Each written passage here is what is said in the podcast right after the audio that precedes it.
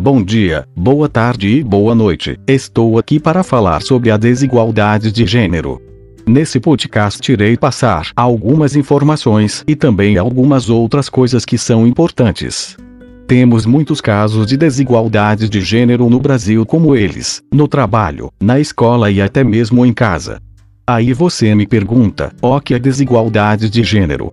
A igualdade de gênero é um conceito que define a busca da igualdade entre os membros dos dois gêneros humanos, homens e mulheres, derivado de uma crença numa injustiça, existente em diversas formas, de desigualdade entre os sexos. Neste podcast irei abordar dois casos de desigualdade de gênero e eles são: desigualdade no mercado de trabalho e desigualdade de maternidade e discriminação.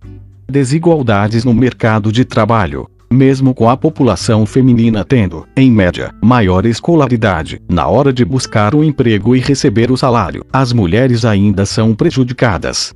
Segundo o Instituto Brasileiro de Geografia e Estatística, IBGE, no último semestre de 2017 as mulheres brasileiras ganhavam em média 1.879 reais, enquanto os homens recebiam em média 2.469 reais, uma diferença de 24%. As conquistas obtidas coletivamente pelo feminismo acabam privilegiando as mulheres brancas em função da persistência do racismo sobre as mulheres negras.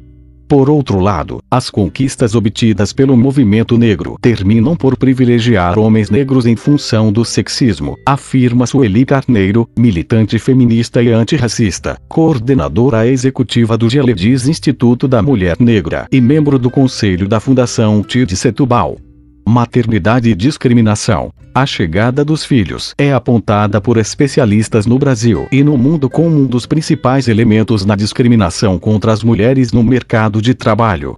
Um estudo recente da Fundação Getúlio Vargas, FGV, analisou as situações de 247.455 mulheres que tiraram licença maternidade entre 2009 e 2012.